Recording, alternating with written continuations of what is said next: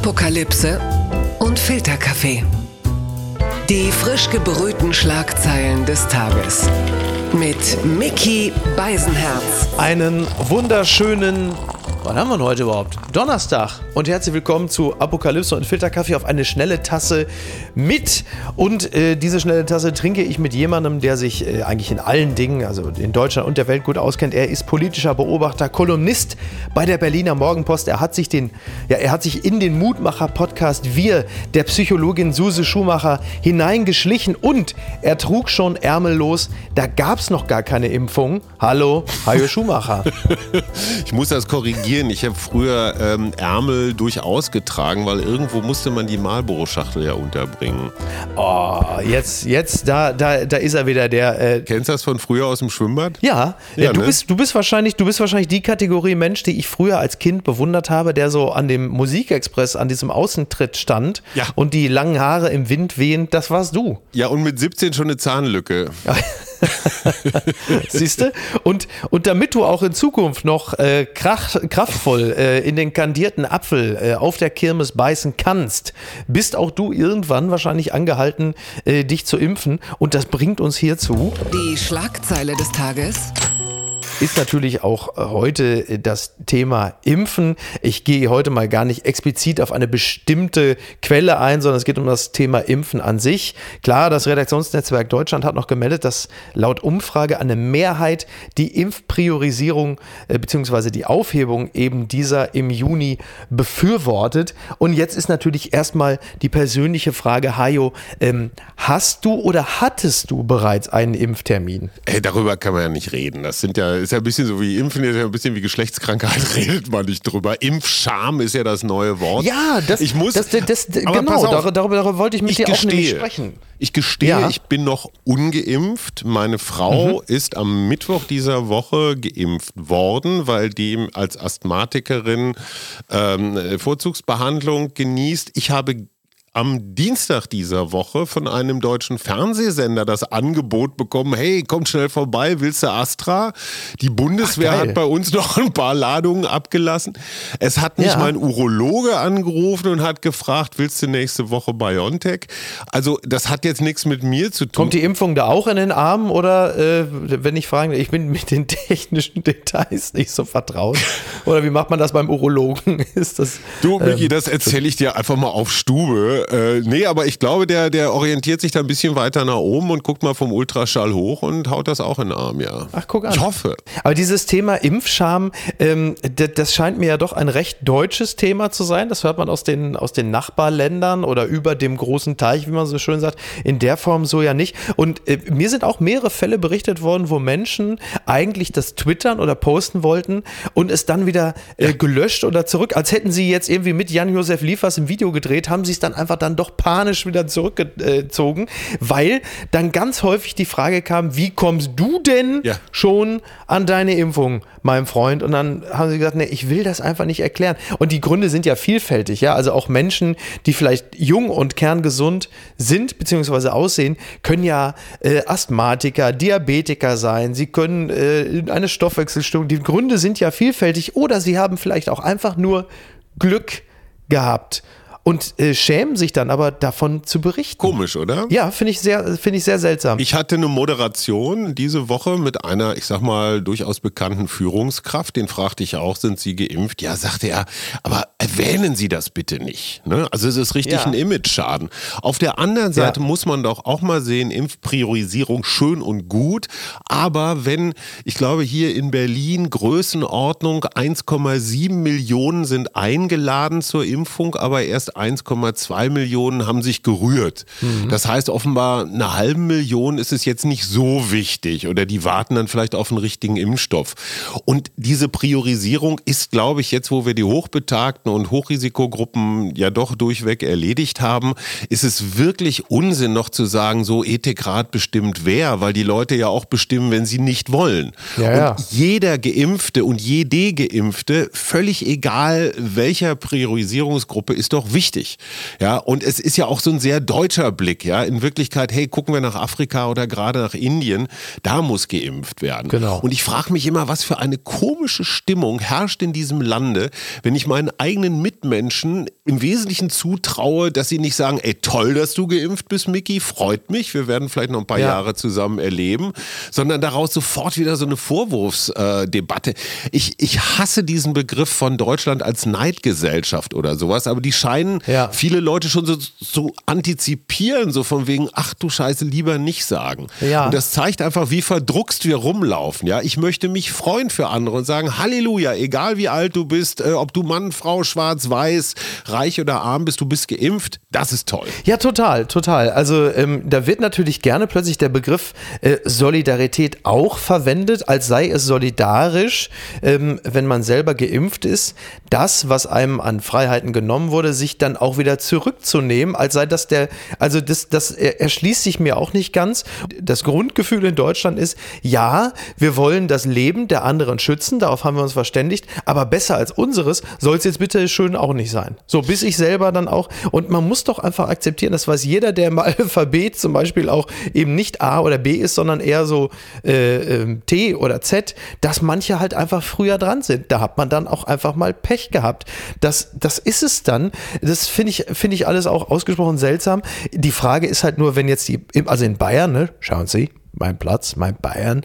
Äh, da ist ja äh, der Plan von Markus Söder, die äh, Impfpriorisierung schon im Mai aufzuheben. Ja. Was für Szenen erwarten wir dann in den Praxen? Also wird da schon um 7.55 Uhr das Handtuch auf den äh, Stuhl gelegt? Gibt es dann das, das Rattenrennen ums, äh, also ich meine, es geht nicht um, um Mallorca, es geht nur ums Überleben, aber trotzdem, ja. was, was, was für Szenen? Weil man am Ende brauchst du ja auch einen Hausarzt oder wenigstens gute Kontakte. Ja, aber ich meine, sorry, inzwischen, und ich finde, das ist ja ein ganz großer kultureller Schritt, doch mal diesen Berufsstand des Hausarztes in der Pandemie wieder zu entdecken. Ich meine, die impfen gegen Masern, gegen Mumps, gegen Röteln, mhm. gegen Grippe, dann werden sie ja auch so ein, so ein Schuss BioNTech noch irgendwo einigermaßen zielstrebig unterbringen. Ähm, ja nochmal das Interessante, was du gerade gesagt hast, ist ja dieser egomanische Blick. So, wie ist es mit mir? Ich finde ja, Impfen ist durchaus ein, ein sozialer Akt. Ich impfe mich ja nicht nur für mich, um mir einen schweren mhm. Verlauf zu ersparen. Ich impfe mich ja auch, um für andere dann, wie wir inzwischen aus Studien wissen, nach zwei Wochen nicht mehr ansteckend zu sein. So, ja. das heißt, ich tue es auch für meine Familie, für meine Mitmenschen, für meine Kollegen. Ja. Ich habe jetzt gerade von einer Kollegin gehört, wo der Chef zwölf Monate lang erzählen konnte, warum diese ganze Pandemie totale Hysterie ist und nicht schlimmer als eine Grippe und sowas. Ne? Beamter übrigens. Ja. Und das war der Natürlich. Erste, der sich dann beim Amtsarzt wegen Systemrelevanz oder weiß der Geier, was eine Dosis erschlichen hat. Ne? Erleben so. wir bei einigen AfD-Lurchen auch. Da denke ich mir immer, ey Leute, jetzt fängt die doppelte Moral an, so richtig übel zu riechen. Ja. Aber in Wirklichkeit, in dem Moment, wo wir impfen, wirklich als gesellschaftlich verantwortungsvollen Akt, deswegen habe ich auch bei den Impfgegnern so ein Problem. Die sagen auch immer nur ich, ich, ich. Ja, aber betrachte dich doch einfach einfach mal als, als Virenmutterschiff als potenzielles und die Impfung als Hilfe dagegen. Und schon sind wir vom Ich im Wir. Ja, aber das ist halt auch gerade bei Corona-Leugnern und Querdenkern ja ganz häufig das Problem, dass es denen sowieso generell, glaube ich, ein bisschen an Ablenkung mangelt. Dafür haben sie ein Übermaß an Egozentrik und denken natürlich äh, insofern sehr stark, kreisen sie um sich und das führt natürlich auch dazu, dass sie das, das Globale und das Gesellschaftliche mögliche Potenzial einer Impfung vermutlich nicht ganz umrissen haben. Das, äh, da sind wir dann. Ne? Egozentrik ist ja Menschen wie uns völlig fremd. Gewinner des Tages. Und ich freue mich sehr, dass ich das mal sagen kann, ist Friedrich März. Wer hätte das gedacht? Ja, er ist eigentlich sogar der Gewinner der Woche, denn äh, nicht nur die Welt äh, berichtet, dass Armin Laschet Friedrich Merz in sein Wahlkampfteam holt und äh, sagt, er will ihn fest in den Mannschaftskader der Union für die Bundestagswahl einbinden und vor allem die Wirtschaftskompetenz von Friedrich Merz ist da gefragt und ähm, der baden-württembergische CDU-Verband ist natürlich absolut begeistert, ist der zweitgrößte Landesverband und auch im Osten, also zum Beispiel in Thüringen, jubelt man über diese äh, Personalentscheidung. Ähm, jetzt muss ich dich mal fragen, also das Reanimieren von Friedrich Merz, ist das noch Politik oder ist das schon Voodoo? also erstens mal, es kommt ja null überraschend, weil ja? Friedrich Merz hat Armin Laschet die Kanzlerkandidatur gerettet.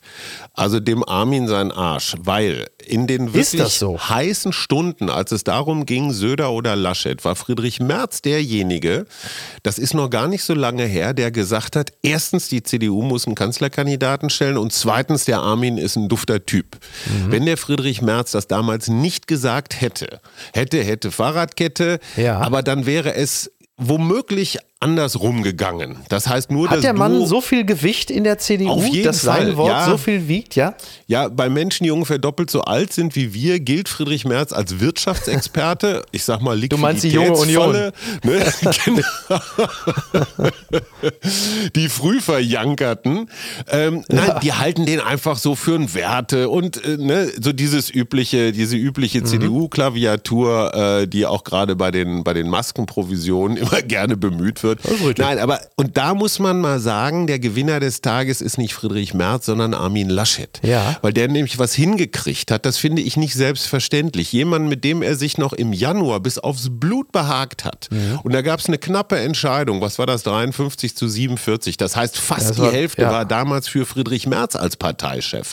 Und normalerweise ist es in der Politik durchaus so, dass man sich dann erstmal jahrelang mit dem Hintern nicht anguckt. Ja. Dass es der Laschet geschafft hat, den Merz jetzt in die diesen paar Wochen auf seine Seite zu holen. Man kann sich das schon vorstellen, so von wegen, ey Friedrich, ähm, du, unverzichtbar. Ich, du kannst hier ein Ministerium nach deinen Vorstellungen oder sonst irgendwie einen Job zusammenbauen. Vielleicht will er auch Bundespräsident ja. werden, weiß der Geier. Der Laschet hat den also ganz früh. ich glaube, der will schon eher gestalten. Ganz früh mit ins Boot geholt. Und das ist eine ja. zumindest mal menschlich interessante Leistung in der Politik. Und wenn du dir das mal anguckst und deswegen Laschet, ich bin jetzt der Letzte, der das hohe Lied auf dessen politische Fähigkeiten singt. Mhm. Aber Annegret Kramp-Karrenbauer, Jens Spahn, Röttgen, äh, Söder, Merz, die hat er alle hinter sich gelassen. Also der hat schon, der Jäger würde, glaube ich, sagen, eine ganz schöne Strecke hingelegt, der Laschet. Ja. Jetzt nicht immer mit dem Blattschuss, sondern eher so mit Hetzen und Warten. Ähm, aber insofern auch jetzt, ne, März ordnet sich Laschet unter, das ist schon bemerkenswert. Die Frage ist halt nur, äh, wie lange funktioniert das? Ne? Manche sagen ja schon, das ist das schönste Duo seit Schmidt und Pocher. Super, dass er ihn dazugeholt hat.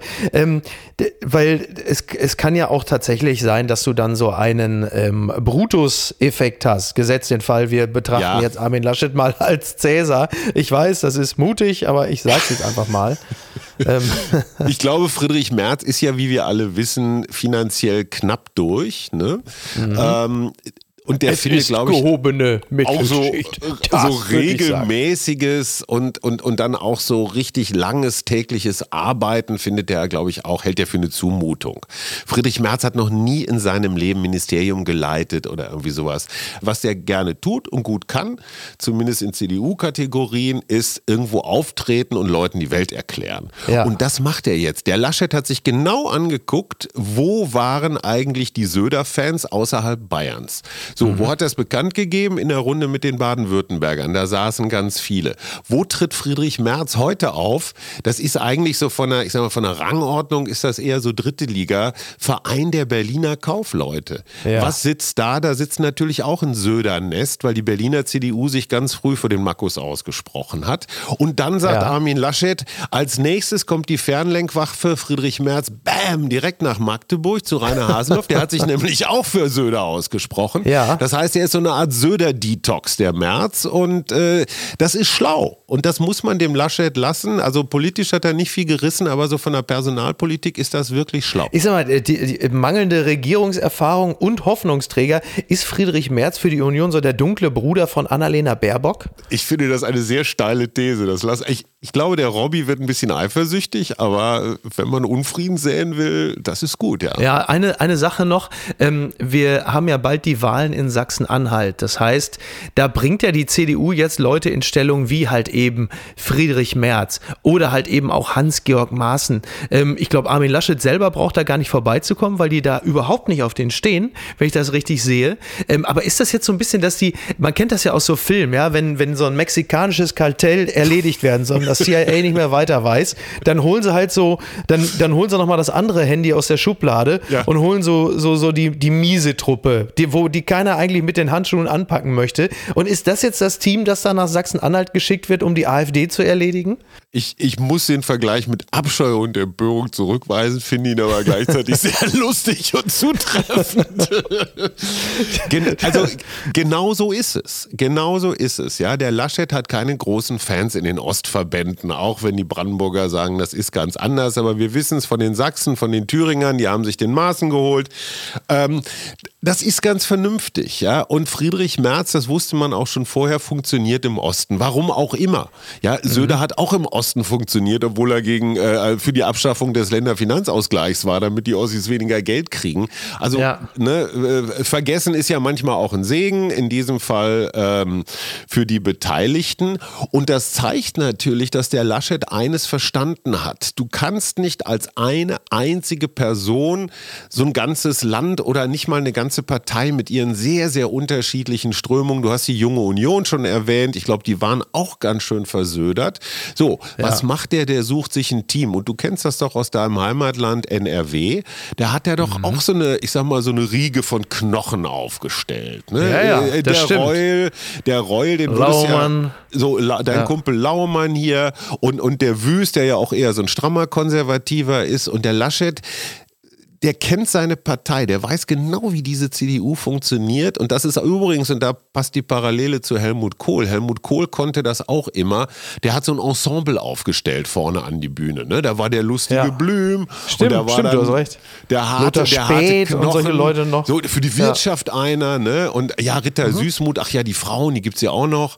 Ne? Und der Laschet wird sich genau so eine Truppe zusammenbauen. Und das ist, da fragt man sich dann auch wieder, äh, wo bleibt eigentlich Olaf Olaf Scholz, ja, der hätte sich schon, der ist seit einem über einem halben Jahr ist ja schon Kandidat, der hätte sich schon eine richtig attraktive Truppe zusammenbauen können und jetzt guckt er zu, wie der Armin das macht. Also Boah, die Sozialdemokratie tut mir gerade ein bisschen weh. Ich ähm, ähm, würde, dafür haben wir jetzt leider nicht mehr die Zeit, dann sprechen wir vielleicht beim nächsten Mal äh, darüber, dass Peter Tschentscher, der Bürgermeister von Hamburg, vielleicht auch gar kein schlechter Kandidat gewesen wäre. Absolut. Ähm, ich finde den Mann nämlich sehr überzeugend. Wir haben ja. da, da, dafür nicht mehr die Zeit, aber vielleicht sprechen wir einfach über Peter Tschentscher und die Sozialdemokratie, wenn es sie dann noch gibt, äh, in der nächsten regulären Folge. Was hältst du von diesem, ich mache dir ein Schimpfangebot quasi? Ich, ich finde das mutig, dass du, dass du noch so eine Zeitspanne dazwischen legst. Also so lange wird es den Laden noch geben.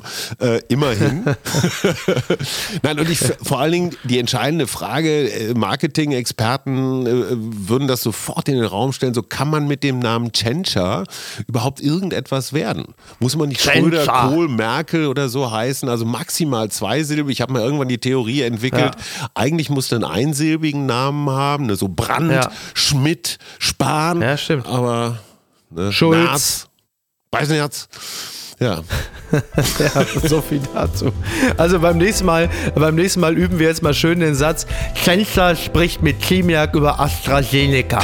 So, das geben wir jetzt, nehmen wir jetzt mal alle mit in den heutigen Tag und dann verbleibe ich mit freundlichen Grüßen und Hajo, ich freue mich, wenn ich dich demnächst wieder in einer regulären Folge höre. Was hältst du davon? Ich bin dabei. Wir hören uns frisch geimpft wieder. Bis ne? dahin. Und sprechen aber dann nicht darüber. Also, mach's gut. Bis dann. Tschüss. Ciao. Tschüss. Apokalypse und Filtercafé ist eine Studio Bummens Produktion mit freundlicher Unterstützung der Florida Entertainment. Redaktion Niki Hassania. Produktion Laura Pohl. Ton und Schnitt Mia Becker und Christian Pfeiffer. Neue Episoden montags, mittwochs und freitags. Überall, wo es Podcasts gibt.